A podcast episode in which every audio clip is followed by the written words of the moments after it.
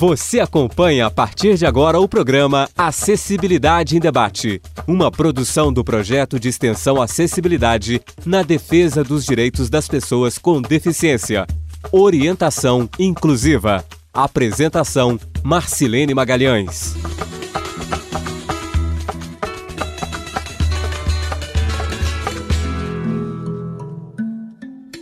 Olá, eu sou Marcelene Magalhães e a partir de agora você acompanha o programa Acessibilidade em Debate. Abordaremos no programa de hoje questões relativas à escolarização da criança com transtorno do espectro do autismo. Em decorrência de seu modo de se relacionar com o outro, de se comportar e de se colocar no campo da linguagem, essa criança é considerada público-alvo da educação especial na perspectiva inclusiva. Para falar sobre o assunto, conversamos com Mônica Maria Farid Rami, professora doutora do Departamento de Ciências Aplicadas à Educação e do Programa de Pós-Graduação em Educação, Conhecimento e Inclusão Social da UFMG. Entre seus grupos de pesquisa, destaca-se o Grupo de Trabalho Psicanálise e Educação, o Grupo Interdisciplinar de Estudos sobre Educação Inclusiva e Necessidades Educacionais Especiais e o Observatório de Inclusão, Interculturalidade e Inovação Pedagógica em Contextos Internacionais de Ensino Superior. Olá, professora Mônica, seja bem-vinda ao programa Acessibilidade em Debate. Mônica, você fala um pouco da vivência da, na escola dessa criança com transtorno do espectro do autismo. Uhum. Gostaria que você falasse um pouco mais como as crianças com autismo se constituem e vivenciam seus laços no espaço escolar. É, como a gente fala dessa é, particularidade né, na convivência com o outro, na interação social, se gera muito essa questão, né? Será que uma criança autista ela vai brincar, ela vai interagir com os colegas? É, novamente, a gente tem sempre que lembrar: o público né, com transtorno do espectro do autismo é variado. Então, é claro que tem crianças, tem adolescentes que eles vão se endereçar mais aos colegas, vão procurar. Pode ser que tenham é, pessoas que vivem essa mesma questão, que sejam mais fechadas, né, e que não se isolem mais. Isso é possível, né, dentro desse espectro. Mas o que a gente observa, assim, na experiência na, nas escolas de educação infantil, com crianças, né, no, no início do ensino fundamental, é que é, os colegas muitas vezes eles buscam, né, eles acolhem esse jeito de ser diferente e muitos alunos, assim, eles até têm nos mostrado saídas diferentes às vezes do que a literatura mostrava, né? Então se a gente pega às vezes trabalhos que foram feitos com pessoas autistas em épocas que eles conviviam menos socialmente, assim, por exemplo, na escola comum, às vezes as descrições, elas, a gente tem diferenças, assim, de, de hoje, porque hoje, como muitos, muitas pessoas com o transtorno do espectro do autismo estão na escola, elas estão também vivendo uma experiência nova, né? Uma experiência nova. E mostrando também essa diversidade, que algumas têm mais facilidade com conhecimento escolar, outras têm mais dificuldade né? Assim, por exemplo, uma questão que se coloca muito para alguns autistas, a questão da abstração, né? Que às vezes é, alguns dizem que, que encontram mais dificuldade, né? Por exemplo, às vezes o uso de metáforas. E, e, a gente vai vendo também como que algum, alguns adultos autistas vão descobrindo formas de lidar com suas próprias limitações. Então, é, há diferenças, né? Quando a gente fala da criança, quando fala do adolescente, quando fala do jovem adulto, é, mas eu entendo que essa abertura do ponto de vista da instituição escolar, ela tem também aberto portas, no sentido de que a gente não sabe muito bem mais onde vai chegar, né? As coisas estão dadas, é uma aposta. Muitos sujeitos, né, nessa aí, eles têm desfrutado mais dessa possibilidade de convivência com o outro. Quer dizer, a pessoa continua tendo as suas, às vezes, as suas particularidades na relação com o outro, mas ela convive, ela tem seu jeito de vivenciar isso que o autismo muitas vezes foi muito associado a isolamento, né? É preciso tirar isso também, né? Não é um isolamento social completo. Embora você possa até ter pessoas que vivem isso, mas não é a maior parte dos casos que a gente encontra né, e vivencia. Né? A gente vê que há uma disposição também, há uma, há uma convivência com o outro. Agora, às vezes, a gente, né, com o nosso jeito de querer saber do outro ou, ou, propor coisas, às vezes a gente é um pouco invasivo, né? E aí, às vezes, é preciso entender que a nossa abordagem pode ser um pouco demasiada para o outro, né? Quando você fala dessa nossa insistência, né, uma possível insistência com o outro que não quer tanto relacionar, né? uhum. né? É, o que, que você chama de invasivo? Quais os efeitos que essa invasão pode causar na criança, principalmente na criança com autismo? Uhum. Eu acho que é invasivo quando a gente não consegue detectar um limite desse outro sujeito. Né? Então, por exemplo, às vezes quando a gente propõe uma atividade que pode ser estressante, né? ou, ou força uma situação na escola que por alguma razão é insuportável para essas crianças. Por exemplo, na escola, é, às vezes, é, no passado, eu via que quando eu trabalhava com crianças pequenas, que às vezes alguns professores, por exemplo, eles achavam que pelo fato de algumas crianças autistas não gostarem de coisas no corpo delas, por exemplo, tinta, cola, de passar isso no corpo, que, né, que elas isso fazia mal de algum modo para elas, eles achavam que tinha que pintar, que tinha que colocar cola como se assim elas fossem superar essa dificuldade. E hoje, mais ainda, a gente vê pelos autistas que têm escrito, que têm ido para a mídia, né? É, é, feito assim, tem uma entrada maior nas redes sociais, que por alguma razão isso é muito insuportável para eles. Né? Essa coisa, às vezes, do toque, né? O toque excessivo, assim, ou até o toque, às vezes, não tão excessivo, mas que tem alguma coisa que os incomoda, né?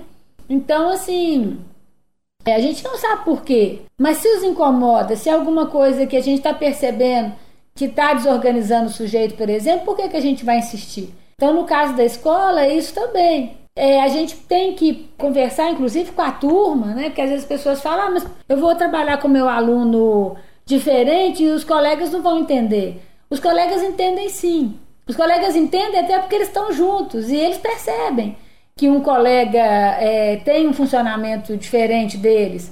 Então, o que eu vejo das experiências que a gente acompanha é que quando a coisa está mais elaborada para o educador e para os profissionais da escola, o diálogo é mais fácil, inclusive com as outras crianças, porque nós sabemos o que, é que a gente fala. Então a gente consegue falar, olha, é isso vai acontecer com seu colega, ele está fazendo isso, por exemplo, porque é o que ele está conseguindo fazer. E, e, é compreensível, assim, porque as crianças, elas vivem isso também em outros espaços. Então é nesse sentido, sabe? Que eu acho que às vezes é, a gente ainda tem muito essa ideia da normalidade, né? Que todo mundo tem que seguir o mesmo caminho. E as pessoas autistas, é, às vezes a proximidade pode ser ao contrário né, do que seria para outras pessoas, que seria uma coisa boa, às vezes pode incomodar, causar uma certa angústia né, para o sujeito. Você toca na questão da formação do docente, né? É. Porque se ele faz uma atitude que pode ser invasiva, por outro lado, essa, é, a gente tende a pensar que é porque ele desconhece as formas de lidar com esse sujeito, né? Uhum.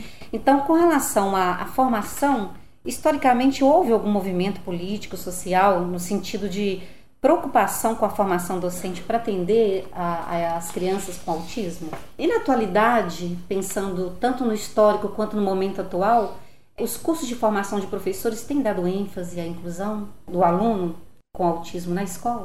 Essa questão da formação é super importante, né? Ela é importante de uma forma geral, tanto nas licenciaturas quanto no bacharelado e mais ainda na licenciatura, né? Porque se a gente está trabalhando, por exemplo, no caso do Brasil, que é um sistema educacional inclusivo, como que a gente não vai trabalhar, pensar os currículos né, é, da formação de professores referenciados nisso, né? É um descompasso muito grande.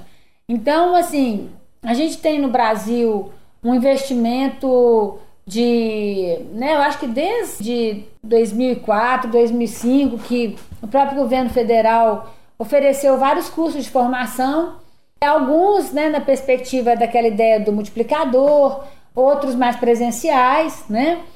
E muitas prefeituras, muito, muitas administrações estaduais também promoveram, mas no sentido da formação e serviço. E essa questão do transtorno do espectro do autismo, né, que se falava mais autismo, ela foi pautada em muitos cursos. Então a gente não pode falar que não, isso não existe enquanto curso. Eu acho que tem muito movimento, inclusive as próprias associações de, de pessoas autistas, familiares também, trabalham muito nesse sentido. instituições é, de educação especial, né, tra trabalho, trabalharam muito nesse sentido. Agora, a gente observa no Brasil que ainda há pouca aderência dos cursos de formação de professores a essas temáticas, né? Então, isso é um desafio que nós temos. Nós temos já universidades públicas brasileiras que têm disciplina obrigatória nessa área, que têm, às vezes, até um pouco mais de aprofundamento. Né? Nós fizemos recentemente um levantamento e vimos, inclusive, universidades novas do, do Brasil, que às vezes têm disciplina de 72 horas, até mais horas, na graduação para todos os futuros professores que trabalham a discussão da seja da educação especial, assim pensada como campo de, de saberes e práticas, quanto na sua vertente inclusiva, né? No sentido de pensar o que, é isso, escolarizar pessoas que têm alguma vivência diferenciada no campo sensorial, físico, mental, psíquico e pessoas que não vivem essas mesmas questões. Mas isso é um desafio, acho que precisa de uma pressão social para isso. E para além disso, é preciso pensar também nas condições de abertura dos sujeitos. O que eu observo muito na minha prática é que também o curso é uma boa parte disso e tem uma boa parte que é nossa, como sujeito. Assim, qual que é a nossa disposição para reconhecer esse outro como semelhante? Eu olho para a pessoa, por exemplo, eu tenho uma aluna com síndrome de Down. Ela vai ser sempre aquela aluna com síndrome de Down incluída, né? Ah, eu tenho uma aluna incluída.